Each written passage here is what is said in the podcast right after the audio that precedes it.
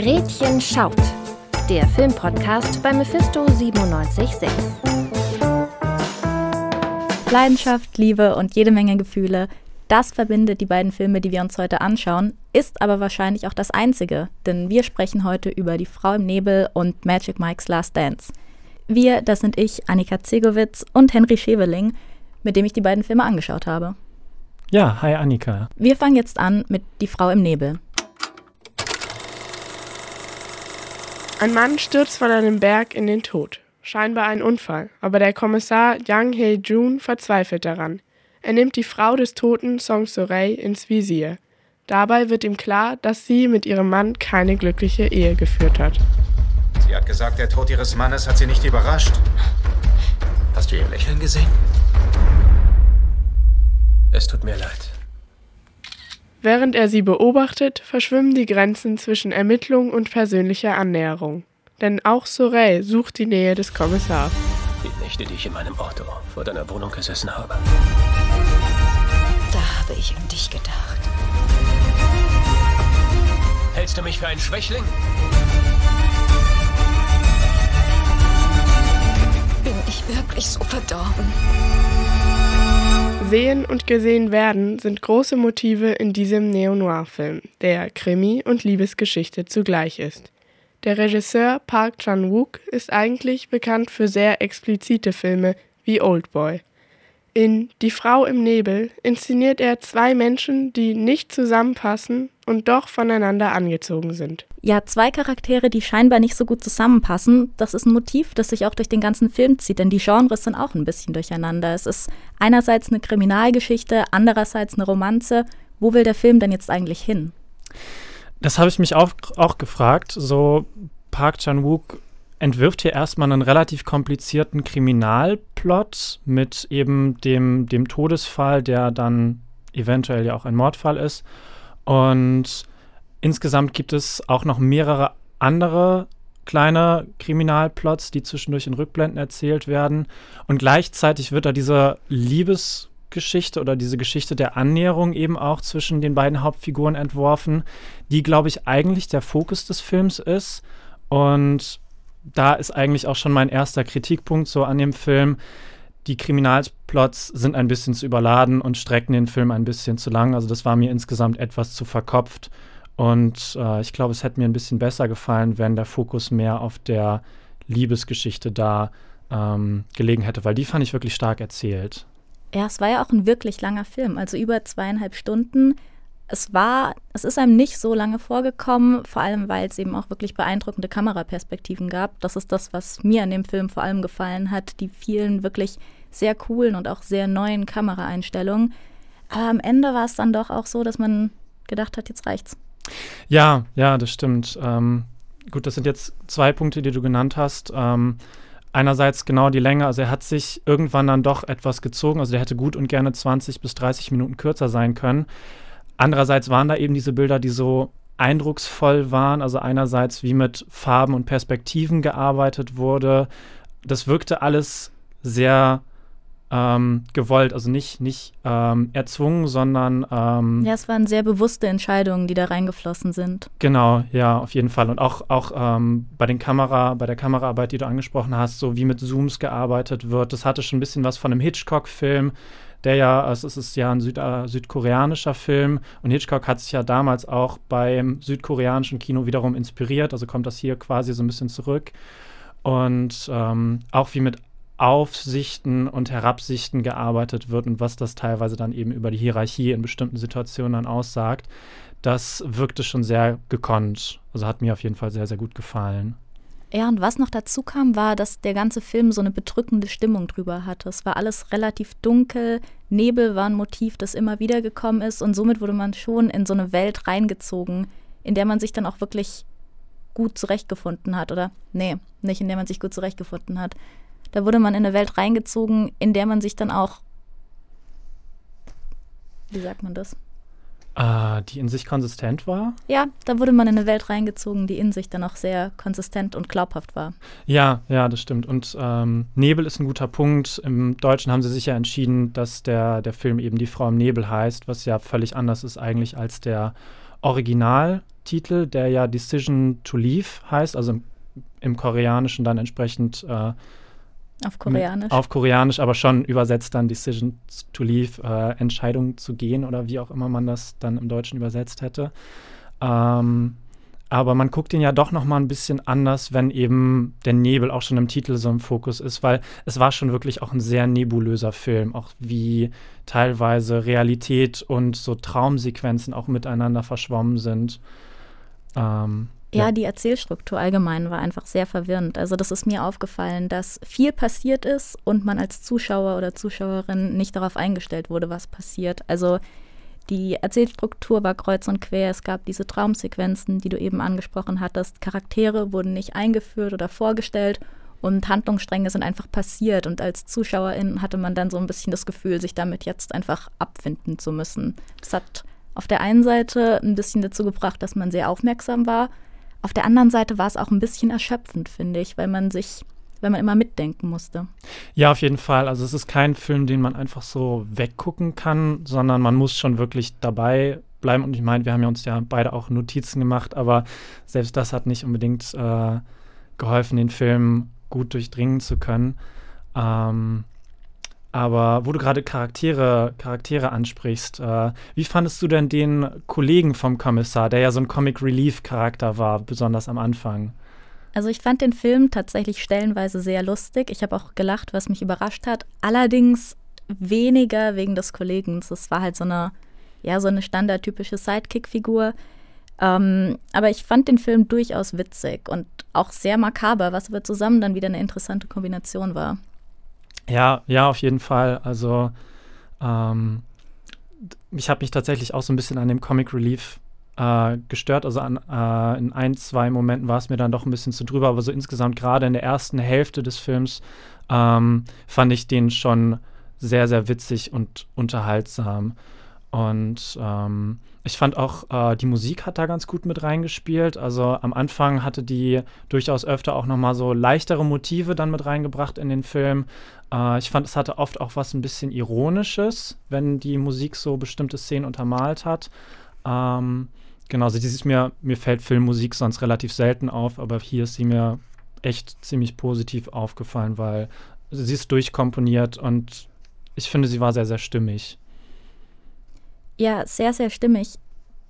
Das ist auch was, was man über das Zusammenspiel der Hauptfiguren sagen könnte. Ja, auf ähm, jeden Fall. Ich war wirklich beeindruckt von der schauspielerischen Leistung. Also es wurde in dem Film stellenweise auch nicht so viel gesprochen, vieles wurde einfach gespielt. Und das war wahnsinnig gut dargestellt. Also einerseits die ähm, weibliche Hauptfigur, aber andererseits auch ihr Gegenstück, der Kommissar, war einfach wahnsinnig gut gespielt und ohne groß zu kommunizieren. Nee, Moment, scratch that. War einfach wahnsinnig gut gespielt. Und das wurde wirklich eine Person dargestellt, die innerlich zerrissen ist. Und man konnte nachvollziehen, in was für einem Konflikt sich der Charakter befindet. Ja, am Anfang erfahren wir ja über den äh, Kommissar He Jun, dass er eigentlich in einer Ehe ist, die im Prinzip gescheitert ist, die aber weitergeht, weil äh, also die Frau, seine Frau sagt eigentlich, dass sie ihn hasst oder geht davon aus, dass sie sich gegenseitig hassen und ich glaube, es stimmt auch. Also zumindest habe ich von ihm da seiner Ehefrau gegenüber keine, keine Liebe irgendwie spüren können.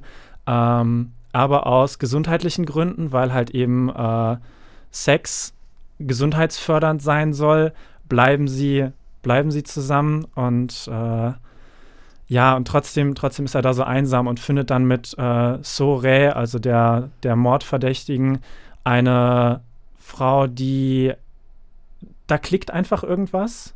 Also irgendwie äh, matchen die beiden, obwohl sie halt eben eine Mordverdächtige ist und er der Kommissar. Und ich finde, sie sind auch charakterlich ja so extrem unterschiedlich, dass sie eigentlich nicht zusammenpassen. Und trotzdem ist da die, ja, ist da halt eben diese große Anziehung und letztendlich auch irgendwie Liebe in irgendeiner Form. Und das ist, glaube ich, die, die große Tragik dieses Films, dass da zwei Figuren sind, die passen aus verschiedensten Gründen eigentlich überhaupt nicht zusammen. Und trotzdem würden sie gerne zusammen sein. Und das ist letztendlich so, für mich, für mich war das so der, der Hauptplot des Films. Und äh, ich meine, ja. Ja, ich würde dir zustimmen. Es ist unterm Strich schon eine tragische Liebesgeschichte.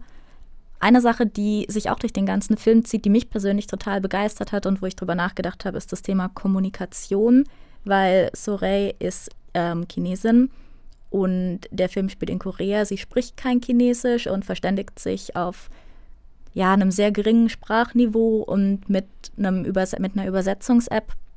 Und trotzdem hat sie diese Verbindung mit dem Kommissar und diese zweifache Sprachbarriere, einmal zwischen den Hauptcharakteren, wo ja viel einfach in Kommunikation verloren geht und wo auch immer so eine gewisse Distanz bewahrt wird, spiegelt sich halt auch total auf die ZuschauerInnen, weil der Film in Koreanisch gedreht ist mit deutschen Untertiteln. Das heißt, es bleibt immer so eine gewisse Distanz zu der Handlung und auch zwischen den Charakteren, was total spannend zu sehen ist. Ja, ja, stimmt. Hatte ich ähm, jetzt schon wieder vergessen, dass sie da mit dieser Übersetzer-App gearbeitet haben, von der ja, ähm, wir haben ja den Regisseur danach noch in, in so einem ähm, Livestream äh, sehen können, wo er erzählt hat, so eine App gibt es eigentlich gar nicht. Ähm, das hat er aber als Stilmittel da verwendet und ähm, letztendlich über, also dadurch, dass wir den Film ja auf Koreanisch geguckt haben, hat sich das äh, ja schon so ein bisschen auch auf uns dann wiederum übertragen, diese Sprachbarriere beim Gucken. Also wir äh, hatten dann nicht, nicht die, die Übersetzungs-App, sondern äh, dann eben die Untertitel, um das Ganze zu verstehen. Und letztendlich, ich glaube ja, es ist auch äh, ein, ein Mittel von einem Film, dass man nonverbal oder eben ähm, auf Kommunikationsebenen, die jetzt nicht unbedingt ganz so alltäglich sind, gewisse Sachen rüberbringen. Also da vielleicht auch eine filmische Komponente in der, in der Art und Weise, wie die beiden miteinander interagieren. Sowieso hatte der ganze Film auch einen künstlerischen Anspruch und war sehr voll mit Stilmitteln. Der ganze Film war gefüllt mit Metaphern und ich habe danach noch lange drüber nachgedacht und ich habe das Gefühl, ich habe noch nicht mal ansatzweise alles verstanden oder alles gemerkt ja, wie ging es dir damit? Ja, total. Also im ersten Moment war ich total überfordert. Ich musste eine ganze Weile über diesen Film nachdenken. Ich würde ihn auch super gerne nochmal gucken, einfach um ihn nochmal ein bisschen besser zu verstehen. Und was mir aber aufgefallen ist, ähm, so bei den, bei den Metaphern, unter anderem haben wir da ja die Bergmetapher. Am Anfang gibt es ja den Berg, wo der Bergsteiger von abgestürzt ist. Und ähm, das Meer spielt eben auch eine große Rolle oder beziehungsweise Wasser, was oft in der Form von Nebel eben ja auch vorkommt.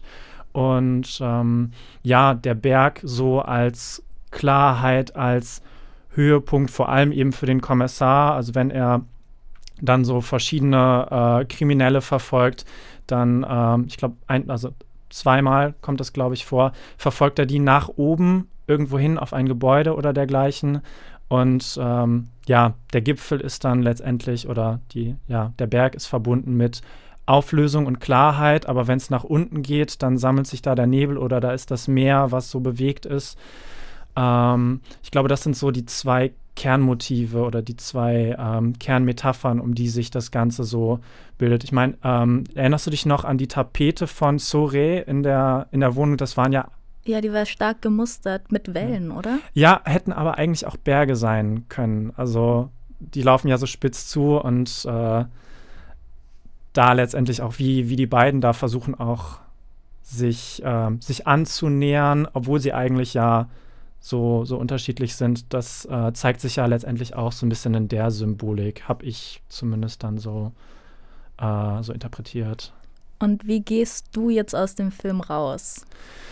Ähm, nachdenklich auf jeden Fall. Äh, aber ich habe tatsächlich Lust, wirklich den nochmal zu gucken. Einfach auch der Bilder schon wegen, die wirklich, wirklich eindrucksvoll waren. Und ähm, ja, irgendwie, es war jetzt der erste Film von Park Chan-wook, den ich gesehen habe. Ich würde gerne mehr von ihm sehen. Genau, wie ging es dir denn? Ja, ich würde dir zustimmen. Es ist auf jeden Fall ein Film, den man gerne noch ein zweites und vielleicht auch ein drittes Mal anschauen kann und über den man viel nachdenken muss. Also ich muss sagen, ich fand es eine spannende Erfahrung, aber man darf nicht in den Film reingehen und erwarten, einfach nur unterhalten zu werden, sondern es ist ein Film, der einen zum Nachdenken bringt und es ist ein Film, der auch viele Emotionen in einem auslöst, die man vielleicht nicht ganz einordnen kann. Ich weiß immer noch nicht genau, was ich drüber denke. Ja, ob der nächste Film auch so zum Nachdenken anregt, ist natürlich dann die Frage. Äh, jetzt sprechen wir über Magic Mikes Last Dance.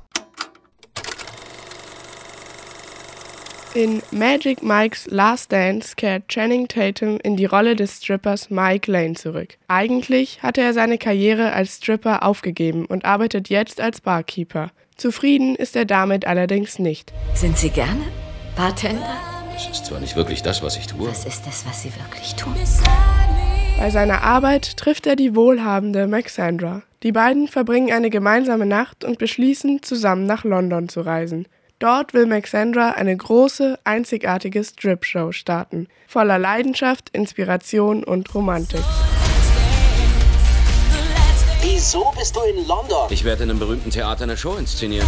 Mike hofft, mit diesem Job endlich finanzielle Sicherheit zu erreichen. Doch natürlich läuft nicht alles nach Plan. Im letzten Teil der Magic Mike-Reihe kehrt Steven Soderbergh als Regisseur zurück. Produziert wurde der Film vom Hauptdarsteller Channing Tatum, der früher selbst als Stripper gearbeitet hat. Ich möchte, dass jede Frau, die dieses Theater betritt, fühlt, dass eine Frau alles haben kann, was sie will, wann sie will.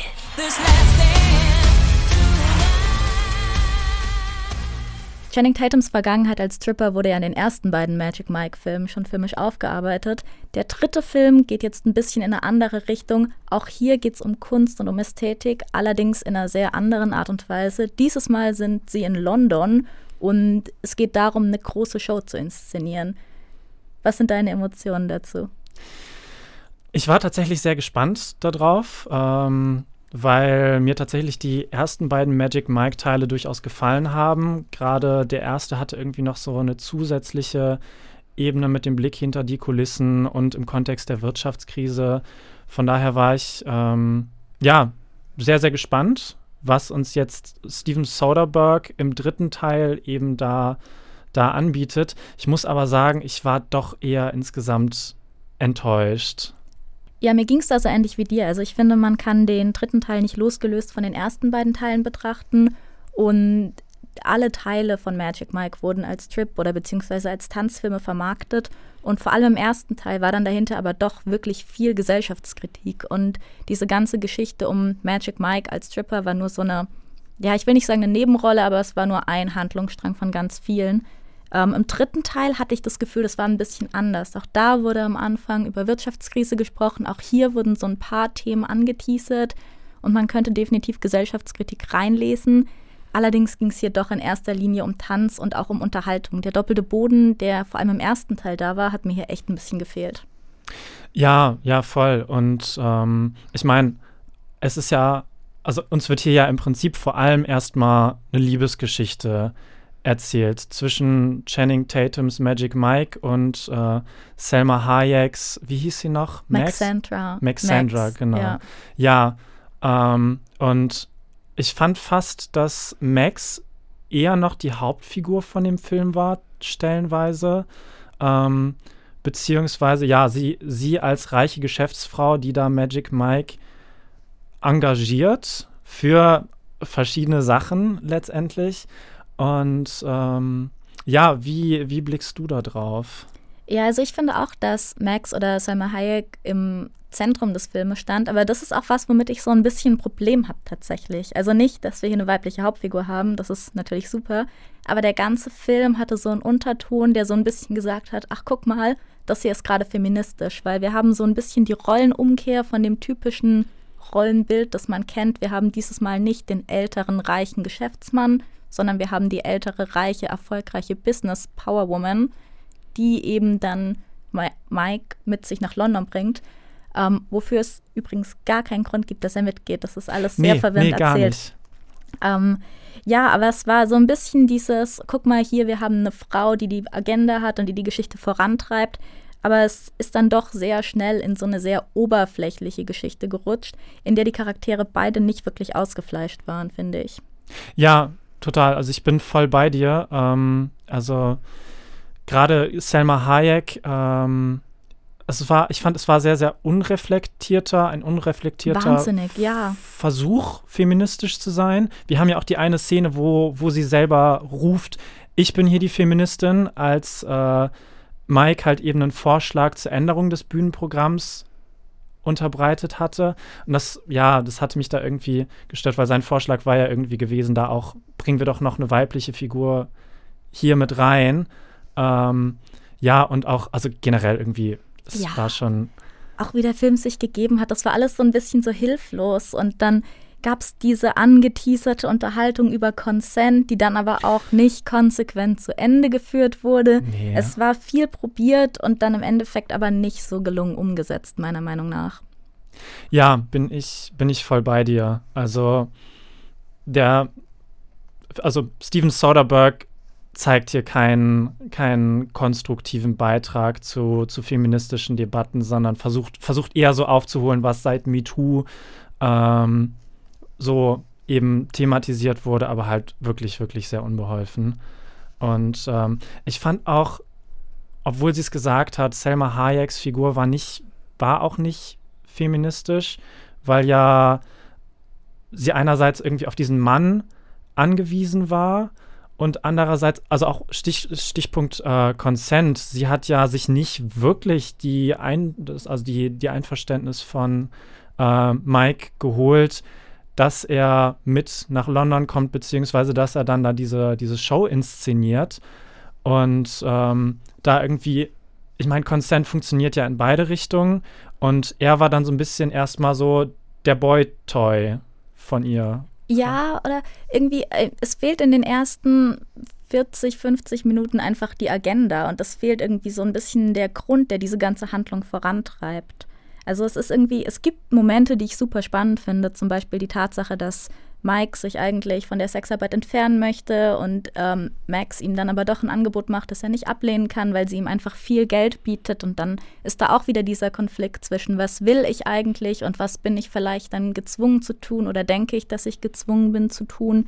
So, solche Momente fand ich super stark, aber abgesehen davon fehlt einfach ein bisschen die Substanz.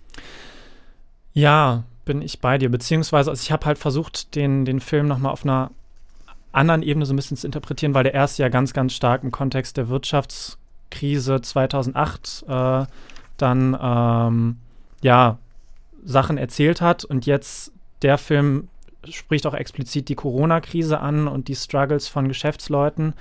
Und da habe ich mir dann auch die Frage gestellt, ähm, ob Selma Hayek jetzt als reiche Businessfrau vielleicht symbolisch für ein Unternehmen auch steht, was eben Corona gebeutelt ist und was dann versucht, in, ähm, also durch, durch äh, neue Ideen, eine neue Richtung, durch mehr Sexappeal wieder zum Aufschwung zu kommen. Also hier vielleicht auch die, die Sexualität als, äh, als eine Metapher für eben einen, einen wirtschaftlichen Aufschwung, dass sie das halt eben sucht und dann eben mit Magic Mike fusioniert, der ja eher so ein, dann so ein, so ein Kleinunternehmer, der auch eher gescheitert ist, symbolisiert und der dann auch in gewisser Weise zum Spielball ähm, wird. Und sie versucht ja auch, ähm, diese, diese Show dann zu inszenieren, da was ganz Neues zu machen und redet mit ihren reichen äh, FreundInnen, die teilweise irgendwie auch in einer Geschäftsbeziehung mit ihr befreundet sind und ähm, ja, versucht, versucht da irgendwie eben wie ja viele Leute nach Corona da wieder Aufschwung zu bekommen. Ja, Stichwort Sexualität ist auch ein gutes Thema, weil in dem Film geht es eben doch um Stripper. So, Strip ist eines der zentralen Themen in dem Film und Tanz ist auch was, was im Trailer wiederholt oder sehr, sehr stark dargestellt wird. Und an der Stelle muss man schon sagen, es macht Spaß, den Film zu schauen. Die Tanzszenen sind super durchchoreografiert, die Strip-Szenen sind auch super durchchoreografiert. Also es ist Ja. sportlich und künstlerisch wirklich, wirklich toll zu sehen. Ich weiß nicht, ob ich da komplett mitgehen kann. Also klar, die, die Performances, die Tanzperformances durchchoreografiert, keine Frage.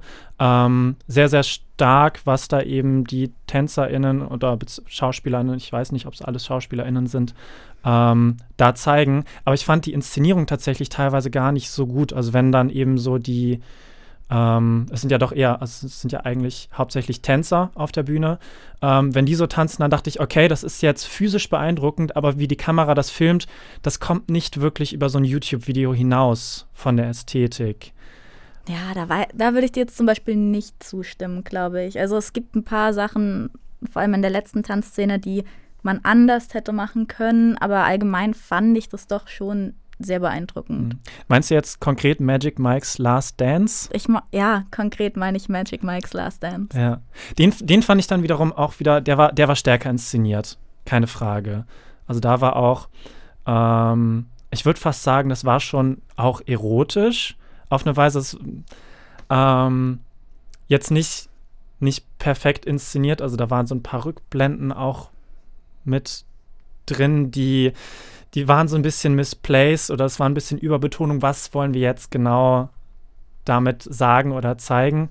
Ähm, aber klar, die, die Choreografie und auch wie es, also grundsätzlich, wie es gefilmt war, war schon sehr, sehr stark. Doch, da gehe ich mit. Ja, was ich vor allem spannend fand, war, oder interessant fand, war auch wieder im Vergleich zum ersten Teil, da hat man noch so ein bisschen dieses, in Anführungszeichen, Image, das Strippen hat. Und das ist in einem Club und das ist im Dunkeln und viel Alkohol. Und das wird jetzt dieses Mal auf eine völlig andere Ebene gehoben. Auf einmal ist es inszeniert in einem Theater mit professionellen TänzerInnen. Ähm, und auf der einen Seite ist das irgendwie super schön, auf der anderen Seite ähm, verliert es dadurch auch so ein bisschen diese Dimension und das wird mehr zu so einem, hey, wir schauen uns einen Tanzfilm an, mhm. mit ein bisschen Nacktheit. Ja. Also meinst du, dass dir so ein bisschen der Blick auch hinter die Kulissen gefehlt hat oder? Ich fand es ein bisschen realitätsferner als den ja. ersten. Schon, also gerade gerade irgendwie die Doppelbödigkeit mit dem Blick hinter die Kulissen. Auch, dass die, dass die TänzerInnen oder vor allem die Tänzer eigentlich ja selber überhaupt keine Stimme hatten, außer sie haben irgendwie auf der Bühne einen, einen vorgegebenen Text gesprochen, fand ich irgendwie schade. Also ähm, Subalternität ist jetzt nicht unbedingt der bekannteste Begriff, aber so, dass die Menschen, die normalerweise, also die keine Stimme haben, weil sie halt eben nicht in einer Machtposition sind ähm, und wie das eben auch in der Kunst aufgegriffen wird und wie vielleicht auch Kunst ein Mittel sein kann, da eine Stimme zu verleihen. Das war im ersten Teil eher noch der Fall, dass eben die, die Stripper da ähm, selber äh, die Subjekte waren und ich fand, das war jetzt hier bei den, bei den Tänzern nicht so wirklich der Fall. Ja, aber ich meine, im Fazit, wenn wir jetzt mal sagen, wir haben zwei Filme gesehen und in beiden Filmen ging es viel um Leidenschaft und um Emotionen und ein Film war mehr zum Nachdenken und ein Film war mehr für die Unterhaltung. Ja, eindeutig, genau. Okay. Das war Gretchen Schaut. Für mehr Infos guckt euch euer Instagram oder unser Twitter an. Danke dir, Henry. Danke, Alexander Böhle, für die Organisation. Danke, Fiona Oppelt, für die Einspieler.